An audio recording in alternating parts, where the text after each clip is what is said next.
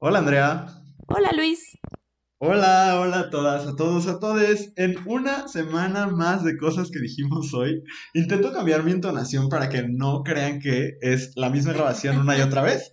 Digo lo mismo porque no sé qué otra cosa decir, pero... Porque eh, ¿cómo más empezamos una, un pues episodio de podcast? ¿Cómo se empieza un podcast? Pues se saluda, ¿no? Más que nada a mí me enseñaron valores y educación en mi casa. Entonces, Buenos valores cristianos. Claro. Entonces, este, pues nada, estamos súper contentos. Yo sí estoy muy contento cada vez que abrimos la pregunta a ustedes y nos llegan muchísimos mensajes. Sobre todo porque habíamos estado un poquito bajos de mensajes en los últimos dos episodios. Tal vez les hicimos preguntas un poco extrañas. Y esta vez regresaron con todo y nos llenaron de mensajes. Y la verdad es que estamos muy, muy contentos por eso. Y porque pues vemos que nos siguen escuchando por alguna razón y eso pues nos da mucha, mucha felicidad que nos sigan permitiendo acompañarles, como decíamos, desde en el ejercicio, cuando están trabajando, cuando van al baño, no sé qué tanto hagan cuando nos están escuchando, pero lo que hagan, disfrútenlo mucho y qué bueno que nos permitan acompañarles. Andrea, ¿cómo estás? Bien, Luis, estoy muy contenta, muy entusiasmada de poder compartir todo lo que nos mandaron a redes esta semana. Eh, no sé si, si la pregunta resonó con todos ustedes como resuena con nosotros, como desde el, desde el punto de vista cultural, sociológico, incluso humorístico, o también está el lado de, pues yo, yo creo que más de uno se ofendió con nuestra pregunta esta semana, Luis. Entonces, está bien, está padre, Los que, pero los que contestaron y nos lo hicieron saber y los que ni contestaron, pero seguramente hicieron corajes en su casa. Este, claro. pero mira, es- ahorita que decías eso de, de humorístico, es que sabes que, Andrea, el Chavo del Ocho acaba de salir del aire en todo el mundo, entonces alguien tenía que ocupar ese lugar. Es un momento difícil, es un momento difícil el hecho de que el Chavo del Ocho no esté disponible para verlo. ¿Cómo más disfrutaremos de la romantización de la pobreza, Luis? No entiendo. Pues mira, uno sobrevive. Encontraremos otras maneras. Sí, eso, eso me, no es mi queja ni nada, pero sí me llamó mucho la atención que haya gente que de verdad le duela que ya no va a estar el Chavo del Ocho en la televisión, porque pues no creo que nadie lo siga viendo, ¿no? O sea, no creo que nadie diga, tengo tiempo libre, me voy a poner a ver Chespirito, o sea, no, ¿o sí. No sí, creo, pero es un rollo de paso. nostalgia. Les, sí, quédense hasta el final del programa y escuchen las recomendaciones. Bueno, pero es un rollo de nostalgia también. O sea, bueno, no mía, pero por ejemplo, mi mamá creció viendo programas de Chespirito, entonces ve el Chavo del Ocho y lo ve como con mucho gusto, con cariño. A mí de niño me Eh, gustaba. sí, a mí también. Me gustaba más el. Chapulín Colorado. Yo, yo lloraba mucho en un episodio del Chavo del Ocho en el de Acapulco. Ay, sí, es tristísimo, es En horrible. ese y cuando lo corren por ratero, esos dos No, me... ¿por qué? O sea, ¿por qué me quieres hacer llorar en los primeros minutos? Es horrible. Ni siquiera teníamos planeado hablar de eso, pero ahorita me acordé y se dio, pero bueno. En el, en el episodio de hoy vamos a hablar de cosas de heteros. Este, no es una cosa ofensiva, no es una cosa de querer agredir a nadie. Burlarnos sí, la verdad. Pero, este, pero pues bueno, quédense con nosotros y si usted es una persona heterosexual cisgénero, hombre, porque la verdad es que la mayoría de las cosas que vamos a mencionar son sobre hombres. Este, pues quédese, ríase de sí mismo y, y pues ya, ¿no? No le vaya a pegar a la pared. Este, pero antes de eso, pues vamos a hablar de lo que nos hace enojar, porque tenemos nuestra queja de la semana que creo que, mira, mejor no voy a decir que creo, porque no tengo idea de qué va a decir Andrea. Entonces, primero vamos a escuchar de qué se quiere quejar Andrea. Adelante. Ay, mira, el día de hoy me vengo a quejar como en, en un tono mucho más diluido que la semana pasada, porque la semana pasada sí estaba muy enojada. Pero estuvo Y bueno. hoy, sí, estuvo bueno. Y hoy no es que no esté enojada o que mi queja de esta semana no me moleste, sino que es más bien un rollo de estoy harta, estoy cansada, ya no puedo más con este tema, necesito otra estrategia en mi vida, porque de lo que me vengo a quejar el día de hoy es de el mansplaining. Ok. Eh, para si alguna de las personas que nos escucha no sabe qué es el mansplaining, este pues es, un término que agarramos del, del inglés. Para cuando un hombre decide, sobre todo dirigido hacia las mujeres, explicarnos algo porque cree que no lo entendemos, independientemente de qué hayamos dicho nosotras previamente, cuál sea nuestra formación, cuál sea el tema del que se está hablando, etcétera, etcétera. Es como bien bonito cuando los hombres te quieren explicar sobre la menstruación y los orgasmos femeninos, pero bueno, este, fuera de, de los temas donde evidentemente no es el lugar de los hombres y les vale madre, es muy, no, no sé, no sé cómo decirlo sin que suene como que me tienen hasta la madre. Pero me tienen hasta la madre. este rollo de, de, no solamente, es que, es que no sé de dónde viene, Luis, me molesta no entender cuál es la necesidad de siempre ser quienes tienen la última palabra y ellos sentirse que son los que tienen la razón y cómo el repetir algo que se te acaba de decir te hace sentir inteligente o valioso o que aportaste o no, no sé, no sé qué pasa por sus cabezas, pero la verdad es que eso es un asunto que además los hombres dicen que no es cierto. ¿No? Eh, y, y los hombres que más lo hacen son los que más dicen, no, no, es que te estoy escuchando. Y me parece sumamente molesto el tener que estarte desgastando todo el tiempo en hablar con una persona que uno, bueno, no con una persona, con un hombre que uno no te escucha, dos, no le interesa escucharte y tres, lo que sí alcance a escuchar de lo que dices va a creer que es su idea. Y como es su idea, te la tiene que decir. O cualquier idea que pase por su cabeza, te la tiene que decir ese tipo de, conductas me tienen súper cansada y a lo mejor está demasiado vaga mi queja, pero en este punto de mi vida siento que me pasa todos los días, todos los días en el trabajo y estoy cansada. Please stop. Si tú eres un hombre que constantemente siente la necesidad de explicarle a la gente a su alrededor cosas, te sugiero que te detengas a preguntarle a la persona a la que le quieres explicar cosas si necesita que le expliques. Si tiene alguna duda, si necesita o quiere tu comentario. Porque en general no lo queremos. No somos tontas. Como para no saber qué estamos diciendo o no podernos ilustrar en otro. No sé, no sé. O sea, es es más, ni ganas me dan de quejarme, solo me dan ganas de soltarle un madrazo a la gente cada vez que me lo hace. No sé, Luis, estoy muy cansada, muy cansada de este cotorreo. Y es como, basta, de verdad, detente, por favor. y ya, de eso me vengo a quejar. Muy bien, ojalá Ojalá haya muchos oídos a quienes nos, nos, haga sentido en este momento lo que, lo que estás diciendo y reflexionemos al respecto. Mi queja, por otro lado.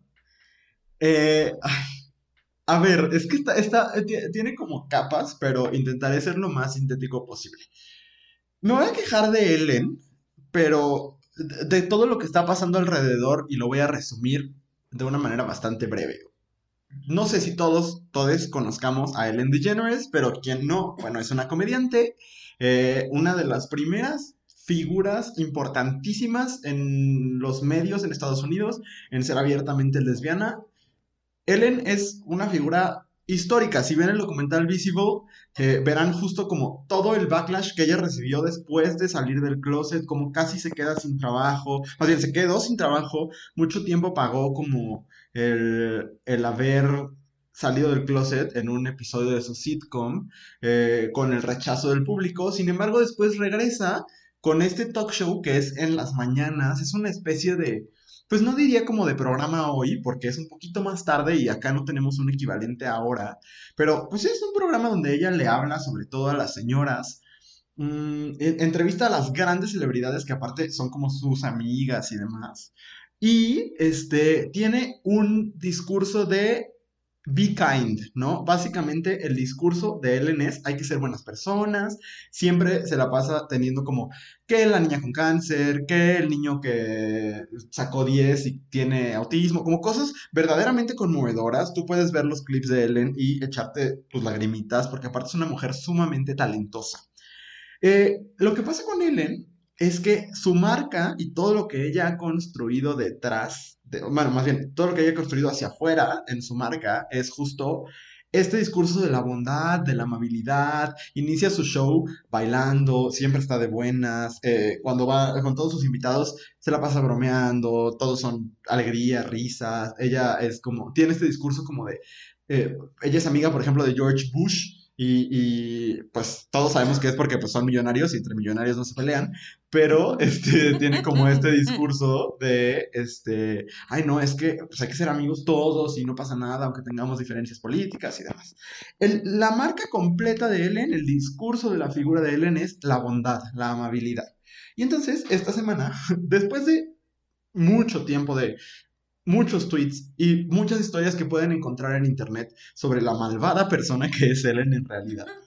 Porque de verdad que hace poco un comediante hizo, un comediante mucho menos conocido que ella, hizo un, un hilo en Twitter, o más bien puso un tweet donde decía, por cada testimonio que me pongan de lo malvada que es Ellen, voy a donar no sé cuánto a no sé qué organización. Y el hombre juntó no sé o sea, muchos miles de dólares, porque de verdad que había un montón de historias de eh, yo la atendí en un restaurante y me trató súper mal, eh, yo era su asistente y no sé qué, y así, pero todo había sido muy informal.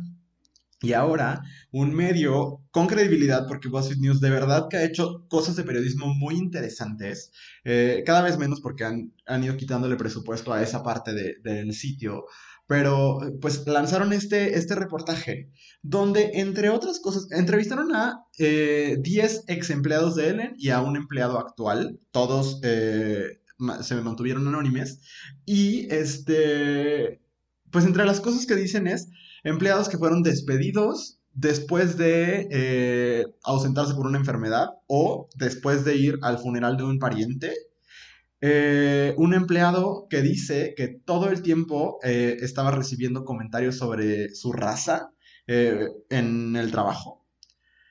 Otros que dicen que la instrucción clara de los managers en el show de Ellen es, si la ven por ahí, ni siquiera hagan contacto con ella, no le hablen. Y en general, un montón de, este, pues de, de empleados o ex empleados que testifican haber recibido un pésimo trato en el show de Ellen.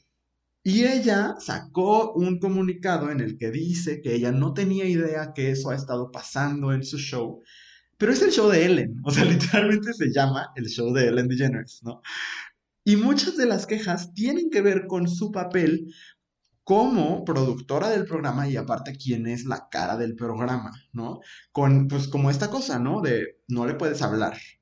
Eh, esto se, junta con cosas que ya, ya están, como les decía, en las redes sociales.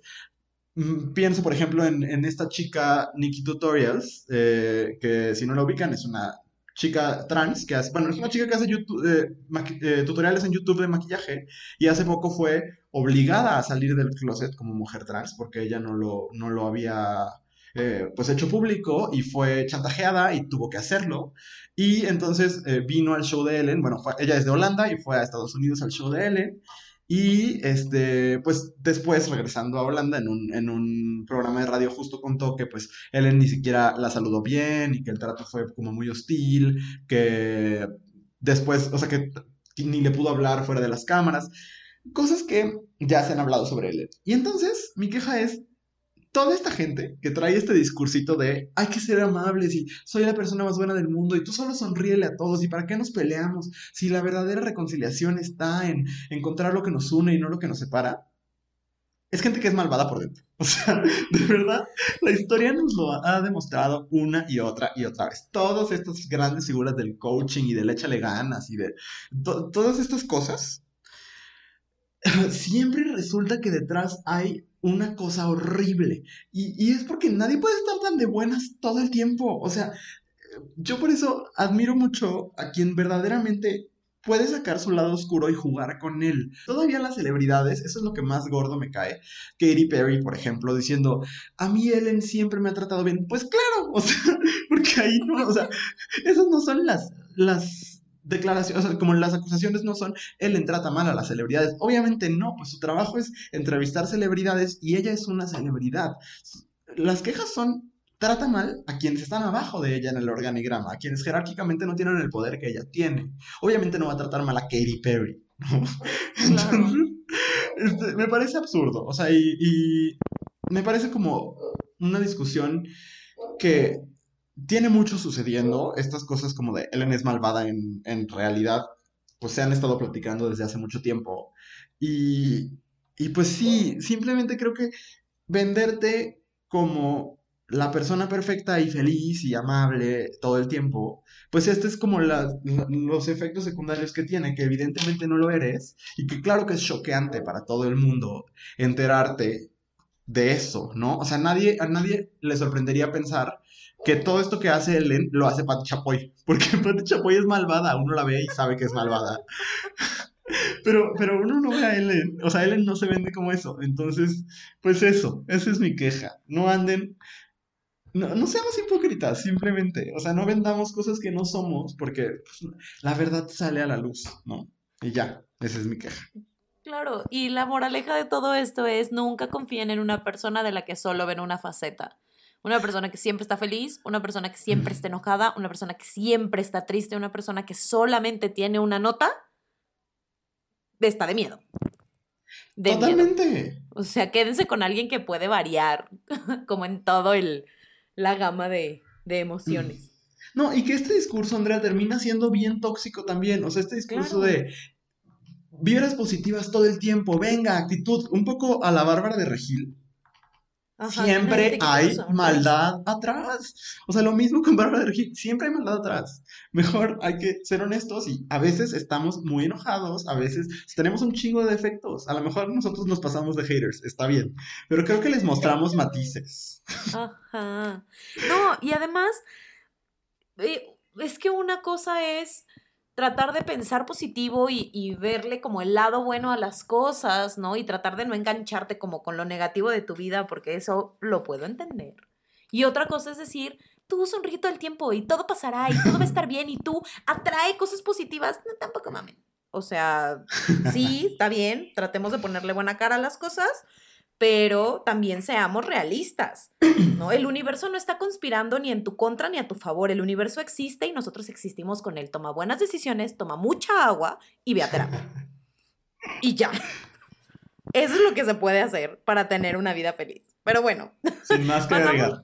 Sin más que agregar, pasemos a nuestro tema de hoy que me tiene súper emocionada. Cosas de heteros. Cosas de heteros. Que además o sea, sí creo, o me gustaría pensar que no mucha gente se ofendió con esta pregunta, pero sí nos llegaron unos comentarios que no sé si vienen de no entender la pregunta o tener como una respuesta como de rechazo hacia la pregunta. ¿No? o, de verdaderamente cuestionarse. No, lo sabemos. No lo sabemos, está chistoso. Lo dejaremos a que ustedes lo determinen. Sí. Porque nos llegaron los comentarios sobre, pues que, ah, porque la pregunta que hicimos, ¿cuál fue la pregunta que hicimos? No me acuerdo. Ah, ¿cuál es una costumbre de hetero? Algo así. Ah, no, pues, pues sí, sí ¿no? eso. Sí, ¿cuál es? Ah, creo que era como la, ¿cuál es la costumbre más hetero que conoces, ubicas, whatever? ¿Qué costumbre consideras de hetero? Ah, ándale, eso. Y entonces recibimos tres comentarios, una pregunta sobre ¿existen costumbres heteros? alguien que dice ser hetero, XD. Y alguien, XD, es importante. Y alguien que dice, madre, ya entré en crisis porque no sé cuáles costumbres vienen con mi heterosexualidad. Creo que ahí están todos los matices de lo que decíamos, ¿no, Luis? Ajá, ajá. Sí, sí. O sea, es que te digo, es difícil porque pues no sé en qué tono lo dijeron, ¿no? Pero, pues sí existen y no existen. O sea, evidentemente no es una cosa natural, pero pues culturalmente... No, no, ni exclusiva. Hay, hay gays muy héteros. Sí. Sí, sí. Ahorita lo iremos viendo, lo iremos platicando, pero esto no es contra nadie. Bueno, sí, pero de una manera amistosa, yo diría, ¿no, Andrea? Sí, y, creo que el, a final de cuentas nuestra intención nunca ha sido como, este, pues sí burlarnos un poquito, pero la neta es que nosotros pues nos burlamos de casi todo. Sí. Entonces, este, muy especial y principalmente de nosotros mismos, pero creo que también es poner sobre la mesa todas estas cosas que asociamos o que, o que culturalmente nos impregna el, pues algo como el de quién te enamoras o, o cuál es tu identidad, ¿no? Que, que no tiene ningún sentido. O sea, no tiene ningún sentido, pero pues lo hacemos y nos lo hemos apropiado. Entonces, eso es lo que me parece interesante de este ejercicio. Sí, y creo que si lo pensamos de manera más seria, pues estamos hablando de cosas que tienen que ver con la heteronormatividad, ¿no? Que si les interesa, pues hemos hecho ya publicaciones al respecto en, en Abrazo Grupal. Hoy lo vamos a hablar de una manera como mucho más light, eh, entre comillas, porque ya saben que este podcast, it gets dark de la nada. Entonces, pues no les puedo prometer nada. Pero vamos a empezar. Este, los primeros los agrupamos de nuevo, como no sé si recordarán que tuvimos un episodio sobre cosas de señoras, por ejemplo, ¿no? Eh, que también, o sea, era lo mismo, ¿no? No es que todas las señoras lo hagan, bueno, acá igual, ¿no? Este, también los agrupamos como en diferentes categorías y la primera que identificamos fue comunicación e interacción, porque eso sí, somos muy formales en nuestras categorías. Pero eh, entre las cosas que ustedes nos contaron fue, a ver, les parece como muy de heteros sus saludos estilo COVID sin tener contacto. Y luego, no sé cómo decir esto. Me ponen tres emojis que estoy seguro, o sea, 100% de acuerdo, fue mis respuestas favoritas. Sí son muy hetero. El primero es uno que ni siquiera sé qué significa. Esto que un heterosexual me lo explique. que es como, a ver, una, tienen su mano, hagan esto conmigo. Extiendan la palma de su mano y luego los tres dedos del centro, pues los contraen y entonces Así queda el emoji, ¿no? Ese. Luego, el emoji de los lentes de sol y el emoji del 100 subrayado. Y si son emojis muy heteros, no uso yo ninguno de los tres porque no sé en qué momento usarlos. O sea, de verdad, es de esas cosas que solo los heterosexuales hacen, como escuchar Maroon 5. O sea, no lo entiendo, ¿sabes? No sé. No sé cómo, ¿sabes? Siento que es, eso, escuchan Maroon 5 y ponen su, su manita mientras traen una playera del Barça. Bueno, esos emojis, luego Alguien nos dice que el beso en el cachete, y eso aparte es algo como muy machista y muy patriarcal, porque yo no lo entendí. Entonces ahorita Andrea con todo gusto me lo explica. Y decirle bro a cualquier persona, que eso sí, ay, eso me caga porque... No, no me caga que me digan bro si es alguien a quien yo podría considerar algo como un hermano, porque de ahí viene. Pero el señor, el chavo que te quiere vender galletas en la cafetería de la escuela, que de, bro, traigo de, chispas de chocolate. No, ni siquiera voy a intentar hablar como heterosexual. Este. Pero, pues esas cosas, comunicación e interacción. Y sí, totalmente. Los saludos sin tener contacto, pues miren, otra manera en la que los heteros van ganando en la vida, porque pues ahorita lo necesitan. Pero. sí, son cosas que, que, que sí son muy heterosexuales y muy raras. O sea, a ver, cuéntanos de lo del beso en el cachete, Andrea. Es que mira, ahorita escuchando estos cuatro, me va como cayendo el 20 esto que, decías hace ratito de como que se asoció, o nosotros lo estamos asociando un poquito más con hombres hetero. ¿No? Que está chistoso porque, por ejemplo, esto de decirle bro a cualquier persona, creo que la versión de la morra hetero sería decirle amigo, amiga a todo el mundo. Que me, ay, que me molesta así sobremanera, ¿no? Pero eh, creo que todos estos los asociamos con hombres hetero y no sé por qué, está interesante. Creo que ya te había platicado esto, pero no sé si lo dije en el podcast, que en algún momento vi un, un video de un, tres mujeres lesbianas como de otra generación que hablaban de, los, de cosas chidas, pues. Algún día te lo pasaré. Y una de ellas decía, es que todas las mujeres tienen potencial para ser feministas y para ser lesbianas. Entonces yo creo que por eso, cuando decimos hetero, lo primero que nos, nos viene a la cabeza no es una mujer hetero. Pero, pero bueno, esto del, del beso en el cachete, no sé si es a lo que la persona se refiere, pero a mí me remite, a mí, o sea, nadie me me saluda de beso en el cachete, no de pegar cachete y, y hacer ruidito así, no, sino que te pegan la boca al cachete. Las únicas personas que me saludan así son mis tías o vatos hetero. Y es asqueroso. Es horrible, nadie se lo pidió, aléjese, compañero. Entonces, Me, me, parece como el extremo de los saludos estilo COVID y el beso en el cachete. Es, como no hay, no hay punto medio, no nos podemos dar la mano, chiflar de lejos, something. Acabo de tener una revelación. Es, yo creo que es el equivalente. Creo que el mismo vato que llega y saluda a, una morra eh, dándole un beso así baboso horrible, o por lo menos como, ya sé cuál, ya sí los he visto, eh, sobre todo en los antros y así, una cosa muy asquerosa. Es el equivalente a algo que a mí me hace enojar muchísimo, que es el güey hetero que llega y te saluda y te quiere hacer pedazos la mano. O sea, es algo que no entiendo, de verdad. ¿El aplausito? No, güey, no, no solo el aplauso, o sea, es algo que, ay, mi hermana tiene un amigo que sí, creo que tú eres su amigo, y siempre se lo he dicho, porque aparte yo lo he visto como dos veces en su vida, que lo saludas de mano y te aprieta la mano, pero como si quisiera que te murieras, güey. O sea, no eso es una cosa de, así como cuando mis dos perros, uno se pone la pata encima de la cabeza del otro como para demostrar que él es el que manda, ¿sabes? Así siento que es esto, ¿sabes? Como de, te agarro la mano y te la trituro hasta que ya sean como huesos hechos pedazos. Es horrible, güey, no sé por qué lo hacen. Y un montón de vatos lo hacen. Y es, y siento que sí es algo que los hombres hacen con otros hombres, no, no, no creo que se lo, se lo hagan a las morras. Pero, pero está horrible, Andrea, de verdad está horrible y es algo que no entiendo. Y es, entra en esta categoría de comunicación e interacción. Y luego hay otros que todavía te jalan. O sea, como que te abrazan, digo, te, te agarran de la mano y te jalan hacia ellos. Es una cosa muy fea. Sí, y de, y de reafirmación de masculinidad, ¿no? Que platicaremos también más adelante. Sí. ¿Y a ti te, sí te hacen mucho lo del beso? Ay, sí, muchísimo. Y es súper incómodo. Qué asco. Porque digo, en general no soy muy fan del, del saludo de beso. Eh, bueno, de, de, pegar cachete, pero de verdad cuando llegan y te plantan el beso es como, pero ¿por qué? O sea, ¿qué necesidad? ¿Quién te lo pidió? Nadie. Nadie. Ve y bésate a ti mismo. la pared, en lugar de andar pegándole, bésala. Exacto. Pero bueno, vamos a la siguiente categoría y pusimos que se trataba de relaciones. Esta está chistosa porque no entiendo.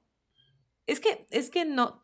O sea, tener esta interacción con ustedes a través de Instagram es muy, es muy preciosa, pero al mismo tiempo no me permite entender por completo por qué nos dicen ciertas cosas. Porque el primer punto que tenemos es la monogamia, que nos lo dijeron dos veces. Eh, quitarle la liga a la esposa en la boda, qué cosa tan horrible. Eh, casarse en la iglesia y los bautizos. La pedida cuando el novio va con el papá de la novia, cual siglo XII. Quejarse de la friend zone. Agarrarse las nalgas entre amigos, pero asustarse cuando dos hombres se saludan de abrazo que entre vatos jotien y que critiquen cada aspecto femenino y no tener afección física con amigues. Mm. Todo esto es, está muy extraño. Es solo una especie que yo no entiendo, Andrea. I get it. O sea, sobre todo el rollo de jotear es. Nunca lo he entendido. ¿Sabes? O sea, este, este rollo de sublimar sus necesidades a través de, de la comedia con sus amigos es, extraño.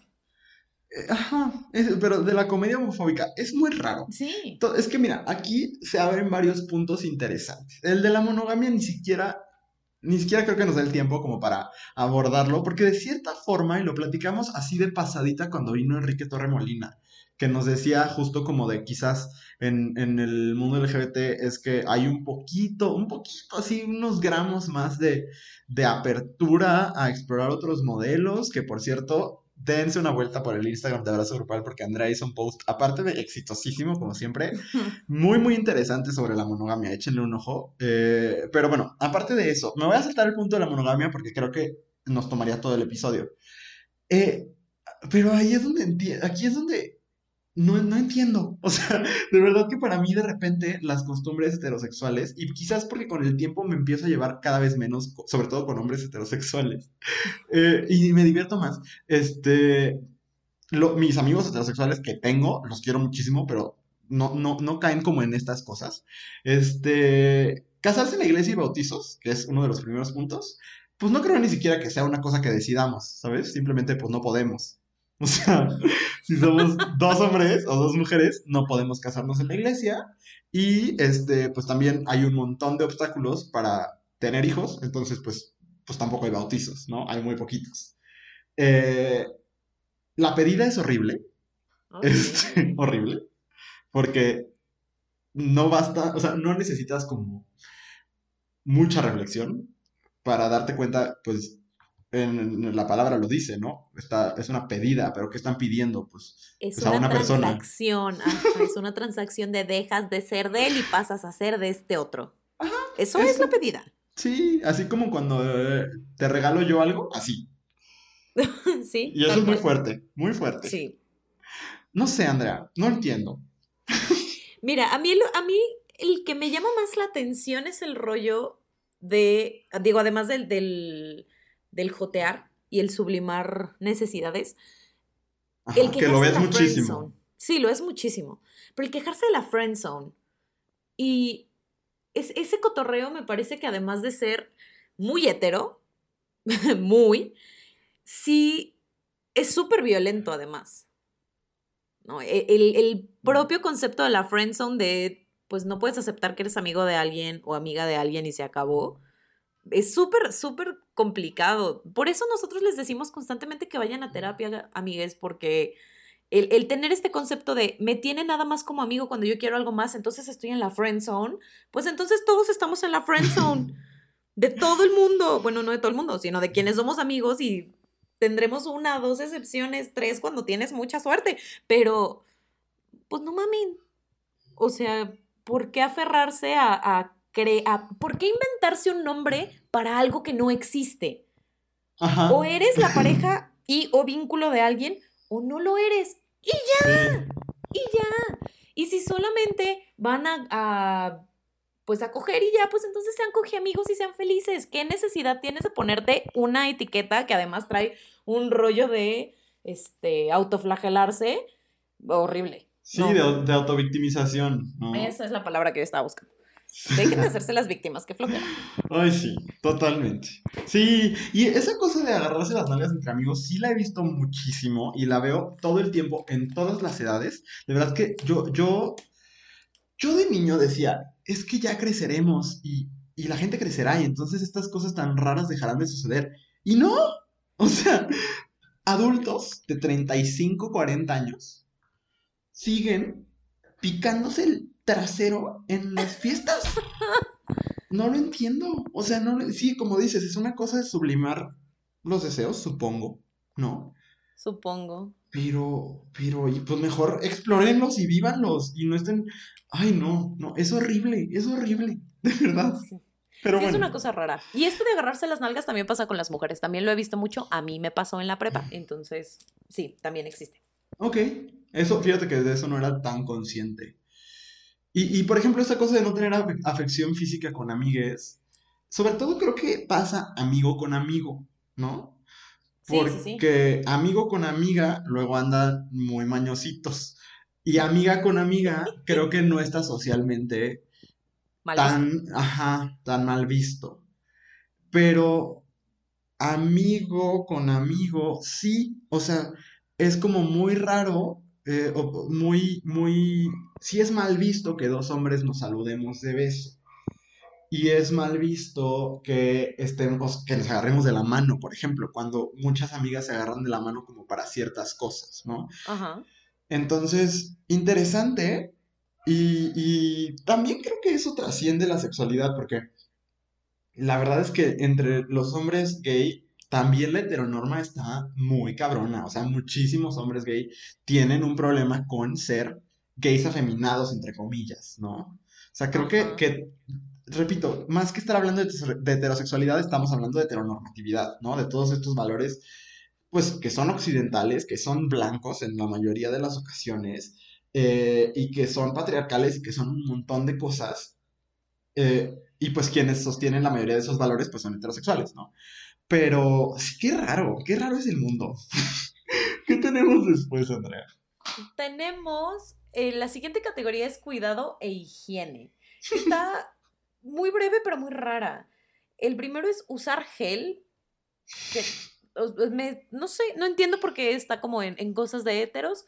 Ay, no, no, sí. tampoco le pongo suficiente atención a la gente como para darme cuenta de eso. Y el otro es olerte los dedos después de rascártelos, entre comillas, tanates. O Me sea, caga esa palabra, con toda mi alma la odio, ni la quería por- escribir. ¿Pero por qué hacen eso?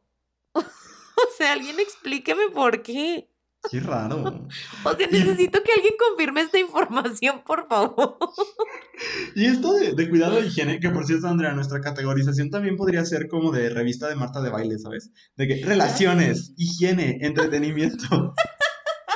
Bueno, si todo lo demás falla, podemos empezar nuestra nueva carrera en, el, en la industria del entretenimiento. Bebe tips. ¿Sabes qué faltó acá? Y es, ya lo hemos platicado en el podcast y creo que nadie nos lo cree todavía, pero este, esta cosa de que los hombres heterosexuales no se limpian la cola, o sea, ay, perdón por decir la cola acá, pero pues su, Estuvo su- muy de mamá tu, tu, tu uso de la palabra cola. Ver, su ano, pues, pero es que eso de verdad que ha habido muchas mujeres heterosexuales que han compartido eso en, en redes, como de, pues mi pareja no se limpia bien, que porque es algo gay. O sea, se limpia nada más la- lo superficial. Y la gente no nos cree, Luis. Yo creo que deberíamos adjuntar evidencia porque es real. Y es horrible. Es como lávate, o sea, por favor. La- no, lávate y lávate bien. O sea, Sí, sí, sí, sí. Ay, no, claro. qué asco. Qué horror. No, qué horror. Pero ¿sabes qué? Aquí hay un elemento que me parece importante, porque justo estaba platicando con, con una tía mía que has- eh, sobre el, el uso del cubrebocas en los hombres. Y está, porque me decía es que ella vive en la Ciudad de México y me decía es que tú vas por la calle y la mayoría de las mujeres trae cubreboca y ves a un montón de hombres que no lo traen. Y no sé si tenga algo que ver. Y entonces platicando, este, como conectábamos este asunto de que el, el autocuidado y el cuidado de las otras personas está pegado muy hacia las mujeres y entonces los hombres no se cuidan porque no tienen miedo, no se cuida, no se arreglan porque es de mujeres, ¿no? No no tienen eh, como mucho cuidado con su aspecto o con su higiene personal porque es olor de machos, ese tipo de cosas también tiene que ver muchísimo con esta cultura de, pues el macho es el que no tiene miedo, el macho es el que huele como macho, que huele establo y pues no manchen, no trabajan en un establo, trabajan en una oficina. Raúl, por favor, o sea, lávate, trabajas en una oficina, ¿sabes? O sea, creo que también puede tener que ver con eso. Ay, sí. Estoy intentando no ser explícito, Andrea. Porque podría yo poner ejemplos, pero no quiero. O sea, sí quiero, pero no quiero, ¿sabes? Pero me voy a concentrar en el gel para no entrar en las otras. en las colas ajenas. Pero es que, ¿sabes qué? El gel es muy feo. Y, y luego hay, sí es como un look muy hetero que ves mucho en el antro. Yo he ido muy pocas veces a antros porque no me gustan. Me generan mucha ansiedad. Pero es un look que uno puede ver mucho en el Mi Rey promedio. Se echan el bote de gel completo. Y ahí sí no entiendo cuál es el punto. Esa era como una aclaración que quería hacer. Ese es el look heterosexual que usa un montón de gel. Existe el mousse y es más bonito. Se los, se los recomiendo. Pero por otro lado, estás, estoy totalmente de acuerdo contigo. Como en esta cosa de el cuidado, ¿no? Creo que en general a los hombres no se nos enseña a, a cuidarnos ni a cuidar del, de lesotres. Y entonces eso se traduce en, en nuestra higiene personal y qué asco, qué verdadero Sí. asco. Y eso de rascarse y luego olerse, háganlo en su es- cuarto y luego lávense las manos. Qué asco también.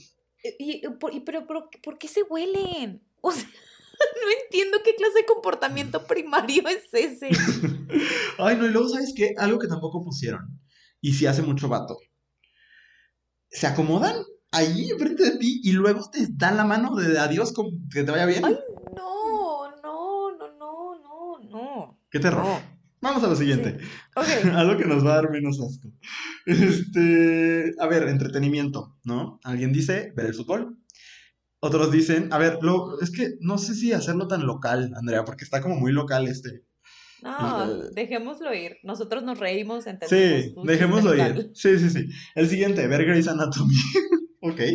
No el entiendo. siguiente, ver el fútbol los fines de semana, otra vez, y poner a José José o a Luis Miguel al final de la peda. Te dejaré que te defiendas. A ver.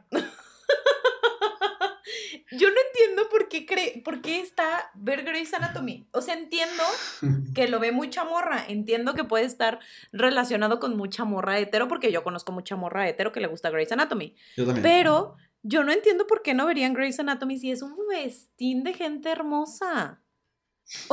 O sea, todo el mundo es muy hermoso ahí, yo por eso lo veo. No por la trama ni porque me crea médico, sino porque de verdad la gente es muy hermosa. Todos en esa serie son muy hermosos. Está raro, ¿eh? Sí está raro. Sí. Sí, O sea, y como eso que lo José José y entiendo. Luis Miguel. Es que sabes que siento que, que eso todos lo hacemos. Aunque, sí, lo platicábamos antes de, de grabar. Creo que la, la, la bandita diversa. O sea, creo que de repente sí, sí ampliamos nuestro gusto. Porque sí es muy bonito José José y Luis Miguel. Pero, ¿qué me dices de La Guzmán? O de Ah, no, bueno. Paulina Rubio, Yuridia Yuri. Este, me, me voy a echar a todas las divas del pop latino, ¿no? Y creo que eso sí es algo que los heterosexuales no hacen. Pero eh, creo que pudieron haberlo hecho mejor nuestros, nuestros escuchas en cuanto a lo del entretenimiento. Y lo del fútbol, pues sí, no lo entiendo.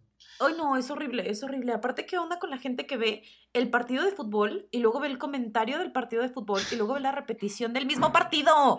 Ay, ¿sabes qué es muy de heteros? Hablar como los narradores, o sea, decir frases de los narradores del fútbol. Ay, no, hasta me dieron escalofríos de... Uy, no. Pero lo ubicas. Sí, totalmente, qué El típico, el típico que dice este crack cada dos segundos. Ugh.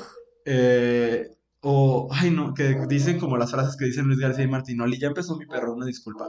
Este, de repente tiene sus momentos de querer salir en el podcast y este es un podcast pet friendly. No, no Ay, podemos, sí. no podemos sacarles. Pero sí, ¿no? Es- ahorita, ahorita me vino a la mente. Es muy hetero eso de estar diciendo cada rato que el crack y que el qué le pasó y quién sabe qué tantas frases que no me voy a atrever a decir aquí al aire. Sí, ¿no? Quiero estar de acuerdo contigo porque si lo he escuchado, no sé qué tan común sea porque pues tampoco convivo con tanto vato hetero como podría. Ay, no, sí es muy común. creer. Sí es muy común. Pues, ¿qué te digo? qué vergüenza. O consíganse otro hobby, neta.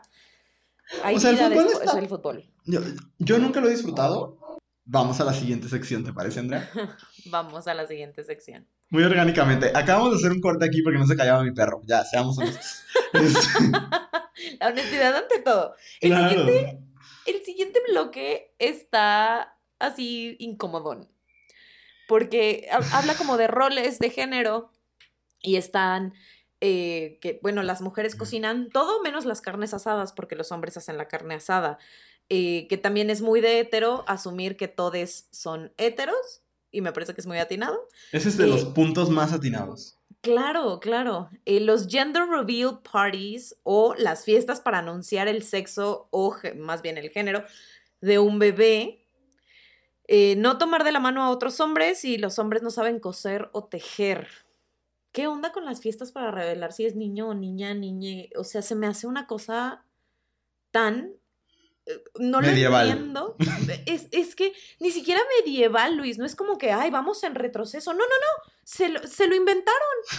Sí. Se lo inventaron. Ahorita dijeron, está padrísimo. Es más, déjame trueno mi globito y que salga mi confeti azul. Y gritamos todos de emoción porque es un niño. No mames.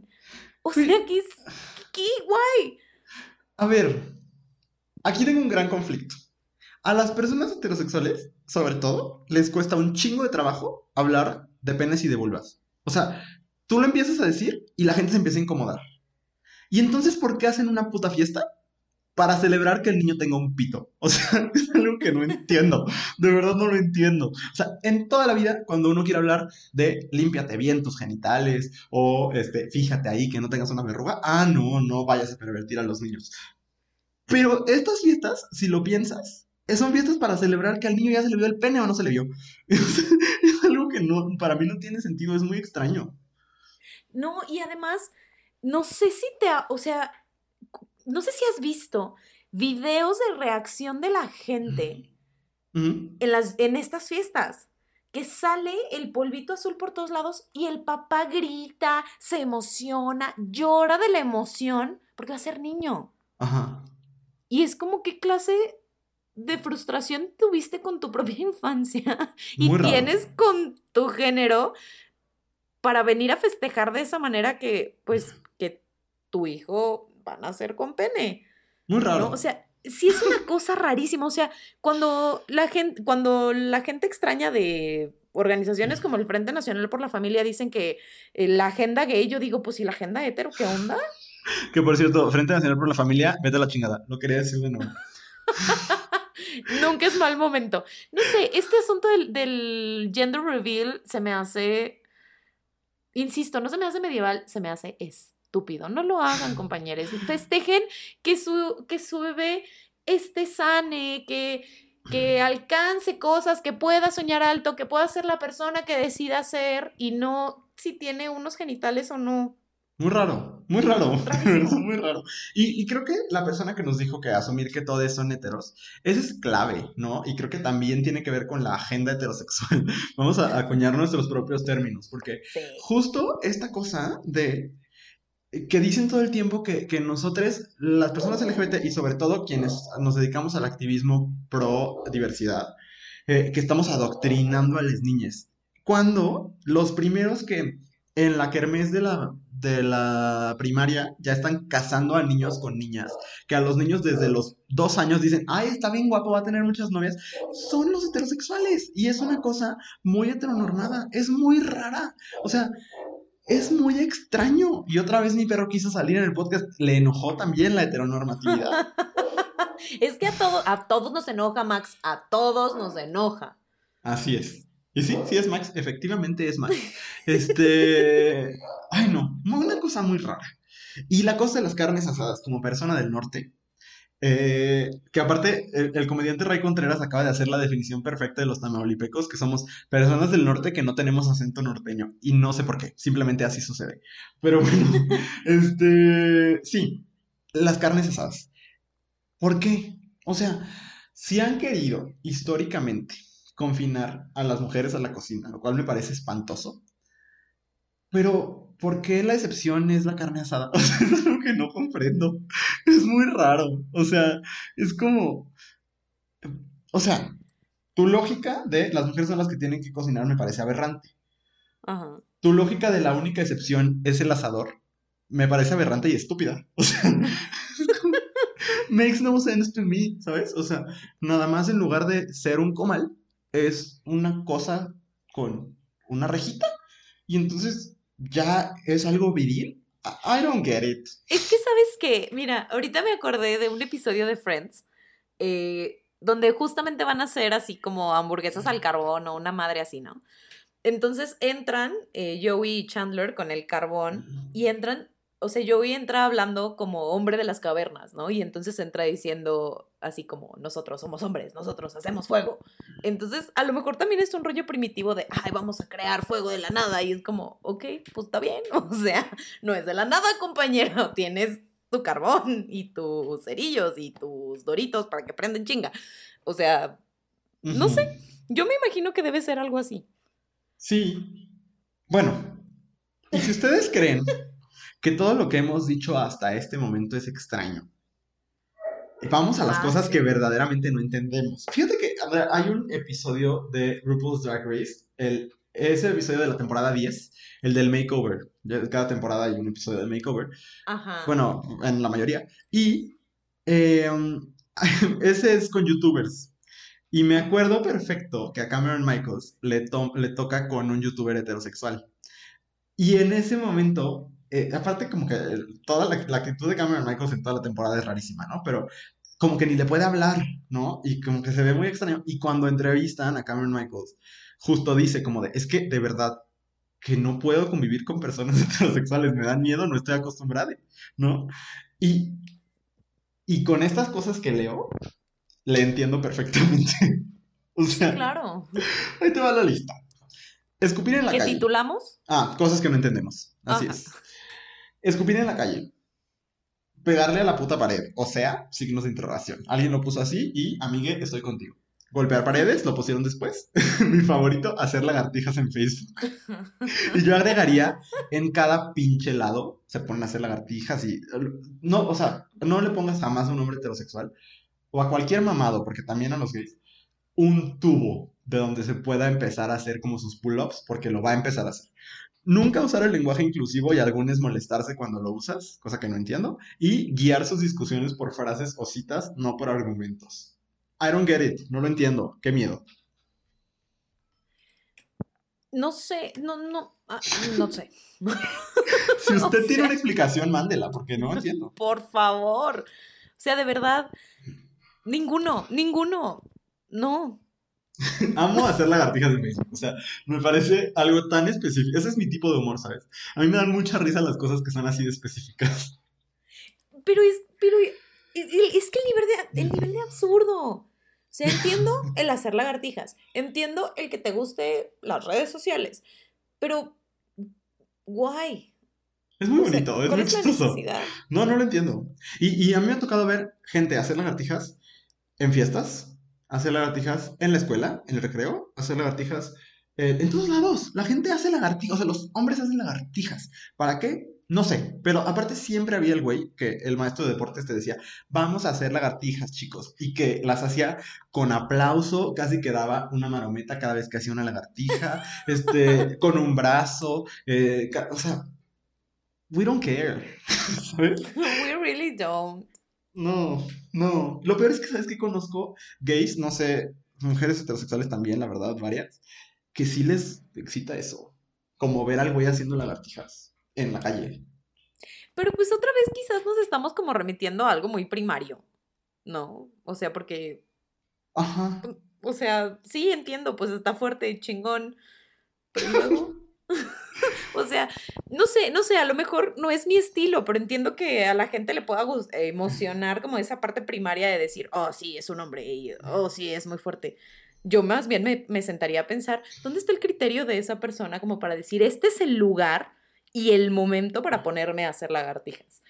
No sé. Claro. Y- Quizás y me, no- me importa más el, el- su criterio que su sudor, pero sé que no es el caso con todo el mundo. Sí, claro. O sea, yo me pondría a pensar en justo eso de que, a ver, uno, va a empezar a pestar inmediatamente. Dos, Sí. está poniendo las manos en el piso y ahorita hay COVID. o sea, ¿sabes? Son un montón de cosas que dices como de. Pero no. podría ser peor que, que el hecho de que empiece a apestar, Luis. Podría ser este, el vato que se pone a hacer lagartijas y después se baña de Axe chocolate, Uf, Ahí- qué asco, sí, qué horror. también es muy, de, muy, muy hetero el cotorreo. Ay, sí, otra cosa que no entiendo. Los güeyes que entran al salón de clases y lo echan ahí adentro, que parece como, ¿cómo se llama eso? Es que, ¿cómo se nota que no, no nos drogamos? Pero, ¿se llama hotbox? Eso se llama hotbox, ¿verdad? Cuando Híjole, no sabría decir. lo estoy buscando en Google, para que vean que no, no consumimos drogas nosotros, pero justo, sí, hotbox, que es como cuando te estás con un, un dude o una persona, una mujer, quien sea, que está fumando mota y estás como en el mismo lugar y entonces te hotboxeas, ¿no? Que es como empiezas a inhalarlo y tú también te pones high. Eso, pero con Axe, es lo que sucede con los heterosexuales. Sí. Muy raro. Horrible. Pero bueno, no sé, si alguien tiene alguna explicación o alguna cosa del- de las personas hetero que no termine de entender, como estas, ¿no? Y así de específicas como hacer lagartijas en Facebook, háganoslo llegar a las redes de Abrazo Grupal. Para seguir Arroba abrazo grupal en Instagram. Por favor, nos vamos a divertir todos. Así es. Andrea Ramos, la última categoría, la más oscura. La última categoría y la más oscura la hemos titulado la reafirmación de la masculinidad. Este, evidentemente, esto está completamente dirigido hacia los hombres hetero. Sí. Y bueno, está. El primero es mandarte pornografía y chistes machistas en un chat de puros hombres, eh, gritarles pendejadas a las chavas en la calle, sabrosearse a cualquier muchacha en cualquier momento solo para aclarar su gusto por ellas, aclarar a cada rato que no les gustan, sino que les encantan las mujeres. Bien incómodo todo, coincido, bien incómodo todo. Sí, sí. Decir a cada rato no homo para aclarar que no son homosexuales. De morros héteros sentarse con las piernas mega abiertas. Ir a unas chichis antes de los 18 y ofenderse con los miembros de la comunidad LGBT. Ay, qué cabrón. O sea, Todas me encabronan en diferentes niveles. Esta podría ser mi queja de las próximas ocho semanas. Es que, ¿sabes qué? Es un montón de bullets, un montón de viñetas que tenemos eh, sobre machismo y homofobia, prácticamente. Básicamente. Horrible. O sea, aquí hay conductas de acoso, eh, conductas de violencia homofóbica, o sea, un montón de cosas, ¿sabes? Eh, trata incluso. o sea, Sí. Y, y, y, y como este ritual de de convertirte en hombre, de, diría yo de convertirte en hombre con N y con V. De llevarte al, al prostíbulo. No, no, no, no, no. Dark, dark. Ultra dark. O sea, y digo, tampoco me gustaría como que entráramos en mucho detalle porque cada Porque uno es andamos en la risa y risa. No, y tú. porque nos po- no, porque nos podríamos clavar muchísimo y tardarnos aquí otras tres horas. Y porque honestamente espero que quienes nos estén escuchando, todas estas que dijimos les parezcan igual de problemáticas. Si alguna no entienden por qué es problemática, pues igual mándenos un mensajito y a lo mejor armamos un post o algo así, este, para pues ahondar en por qué cada una es problemática, este, por sí misma, Sí. ¿no? Y varias de ellas ilegales. Ajá, además. Y que además la ilegalidad, o sea, los actos ilegales para, lo- para muchos hombres heteros son una broma, ¿no? Y eso, eso me parece problemático a muchos niveles, pero eh, igual no nos vamos a meter como muy denso a esto porque traíamos todo trancas. Sí, sí, porque- andábamos sí, aquí en la, en la cotorriza, dices tú. No, y si no, no vamos a acabar. Pero sí me parece importante como ponerle atención a este conjunto de conductas que mencionaron nuestros escuchas, porque a final de cuentas es problemático que vinculemos tantas conductas violentas eh, con particularmente los hombres heterosexuales, ¿no? Por eso una no culpa a Cameron Michaels de sentirse intimidada por, por o de sentirse vulnerada por un hombre hetero. Sí, No. y aparte es súper raro porque literalmente es como la drag queen más mamada del mundo. Sí. Pero mira, muy interesante. Pues sí. fíjate que esta cosa del no homo, eh, yo ya, ya es como una política mía, como de verdad, cuando alguien dice eso, intento explicar y si no entiende, ya no es mi amiga, porque sí, o sea, creo que este estar reafirmando una y otra vez que no se es homosexual, como si esa fuera una mancha, como si eso fuera algo que te hace menos hombre o menos persona, pues es problemático, ¿no? Claro. Y de verdad, sí, no puedes hacer algo sin sentir que tu heterosexualidad está siendo cuestionada. Cuestiónatela. Cuestiónatela, neta. O sea, si así de frágil es tu heterosexualidad, no, no creo que haga falta que la reafirmes. Creo que hace falta que te sientes a hablar contigo misma y digas, a ver, siéntate heterosexualidad y platiquemos si somos el uno para el otro. Así es. Mira, así, entra a Spotify y pones en la cola de reproducción cromática y Future Nostalgia de Dua Lipa y ve qué sientes. Deja que tu cuerpo hable por ti. Sí, totalmente, totalmente. Sí, sí hay que revisarlo. O sea, no es de la nada, amigues. Y la verdad es que no pasa nada. La, la heterosexualidad supongo que está chida para la gente, pero pues la heterosexualidad frágil no. Porque también. O sea, la heterosexualidad frágil es indicador de que ahí hay algo que hay que revisar y hay que, hay que replantear. Y ahorita hay tantos nombres, tantas opciones, tanta música padre que solamente, eh, a la que solamente bailamos las mujeres y los gays, pues denle. O sea, se pierden de mucho. Totalmente, totalmente. Creo que, que si alcanzaron a escuchar lo que dijo Andrea, porque mi perro de nuevo decidió enloquecer, espero que lo pueda arreglar en edición. Este, es más, aquí le puse yo un marcador para acordarme de eso. Este, sí, pues de verdad, o sea, cuestiónenselo. Pues, o sea, si no es para ustedes, no pasa nada, les vamos a recibir con mucho gusto. Y si necesitan información, arroba abrazo grupal en Instagram, se las puede proporcionar con todo el gusto del mundo. Y sí, o sea, si Ay. es así de frágil, si sienten que su heterosexualidad se rompe con darle un abrazo a una persona, que alguien, que un hombre te salude de beso, con este, ay, tantas cosas que luego ve- con limpiarte bien tu traserito, con este, lavarte bien tu carita, peinarte bien tu pelito. O sea, si de verdad crees que con esas cosas se está vulnerando tu heterosexualidad, tu, tu heterosexualidad ya está bien vulnerada y tienes que echarle un ojo. Totalmente. Y honestamente, Luis, creo que deberíamos empezar una campaña donde se sustituya este asunto de tu ritual de iniciación a la vida tiene que ser ir a un prostíbulo. ¿Por qué no mejor lo cambiamos y hacemos que el ritual de iniciación de la vida de todos nosotros sea ir a un show drag? Sería muy maravilloso. Uf. Mucho más divertido, eh, todo muy incluyente. nadie está ahí porque tiene que estar ahí, ni los derechos de nadie se ven vulnerados y todos hacemos una comunidad maravillosa y hermosa. Es Y- muy bonito. Por eso está bien Sí. padre lo que hace Drag Queen Story Hour. Justo por eso. Claro, Sí. Mira, qué buena idea. Andrea, hagamos un post de eso. Sí, De, de- de- de sustituir ese ritual horrible con un ritual tan bonito. Y fíjate, es que ni lo puedo recomendar porque no hay cómo acceder a él. Pero este reality nuevo de HBO que algún día nos traerán, tal vez, que se llama We're Here con Shangela, Eureka y Bob the Drag Queen, justo es eso. Justo es como arreglar cosas por medio del show drag. Y, y sí, sería una, una tradición bien bonita. En lugar de estar haciendo cosas eh, horribles y feas. Entonces, pues sí. Andrea, un episodio ligerito. Un episodio ligerito y breve. con tu risa. Vemos.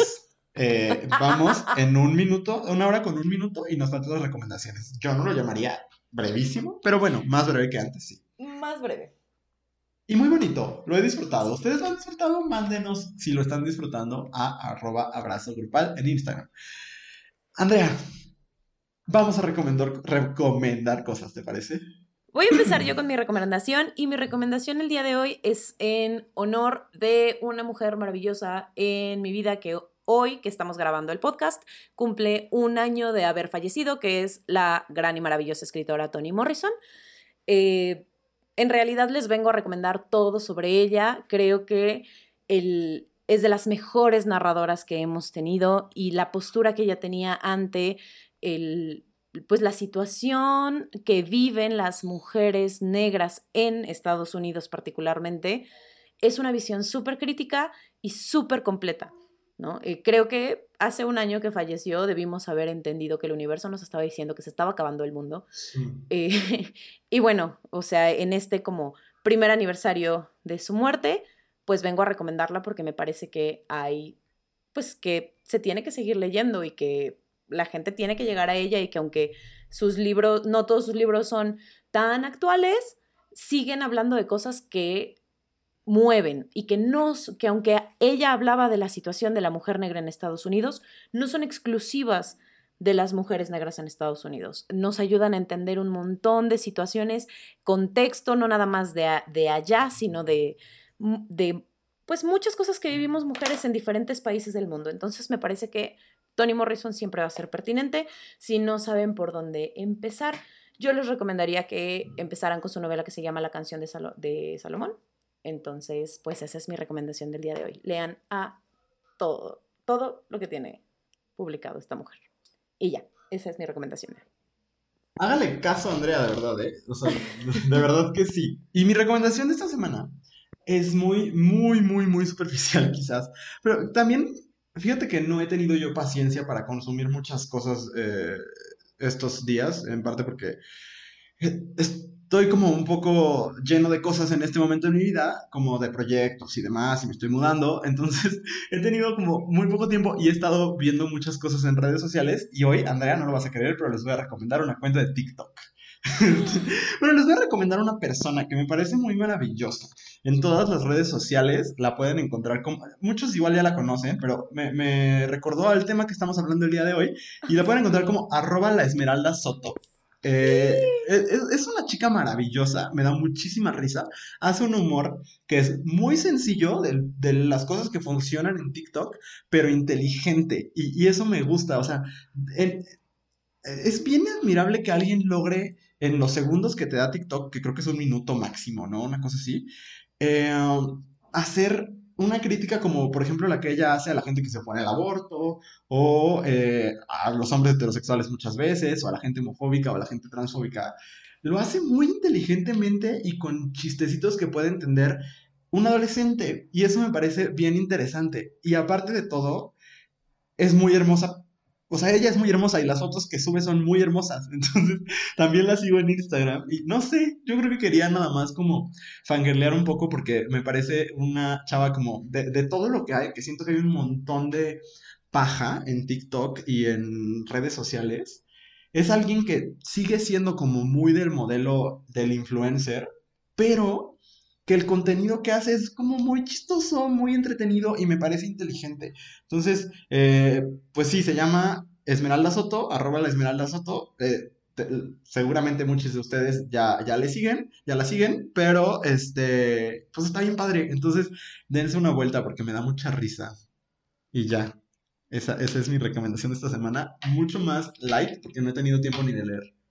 Ay, no, pero pues la verdad es que no me parece superficial. O sea, una cosa es que sea light, pero no me parece superficial. Mm. Sobre todo por el contenido que tiene esta chava. Para nada me parece superficial. Y viniendo de nosotros, Luis, todo lo podemos convertir en una cosa muy intensa. Sí, y aparte de verdad que está bien bonita. O sea, yo amo sus fotos, de verdad, me Sí. gusta muchísimo. Y ya. Andrea, sí estuvo más breve que siempre. ¿Ves? Lo logramos. Ahora sí nos pueden escuchar nomás dándole la vuelta a la ciudad. Ándele, ándele. En su coche. En su coche. Este, ya se hicieron ejercicio durante una hora, siete minutos que va el, el episodio. Pues felicidades, va a quedar usted como Bárbara de Regil. Pues supongo si ese es su objetivo. Pero bueno, lo logramos. Y eso es lo importante. Así es. Pues muchas gracias, Andrea. Siempre es un placer.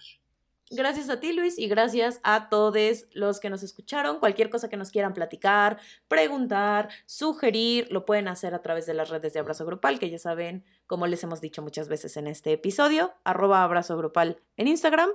Y pues nos escuchamos la próxima semana. Adiós. Adiós.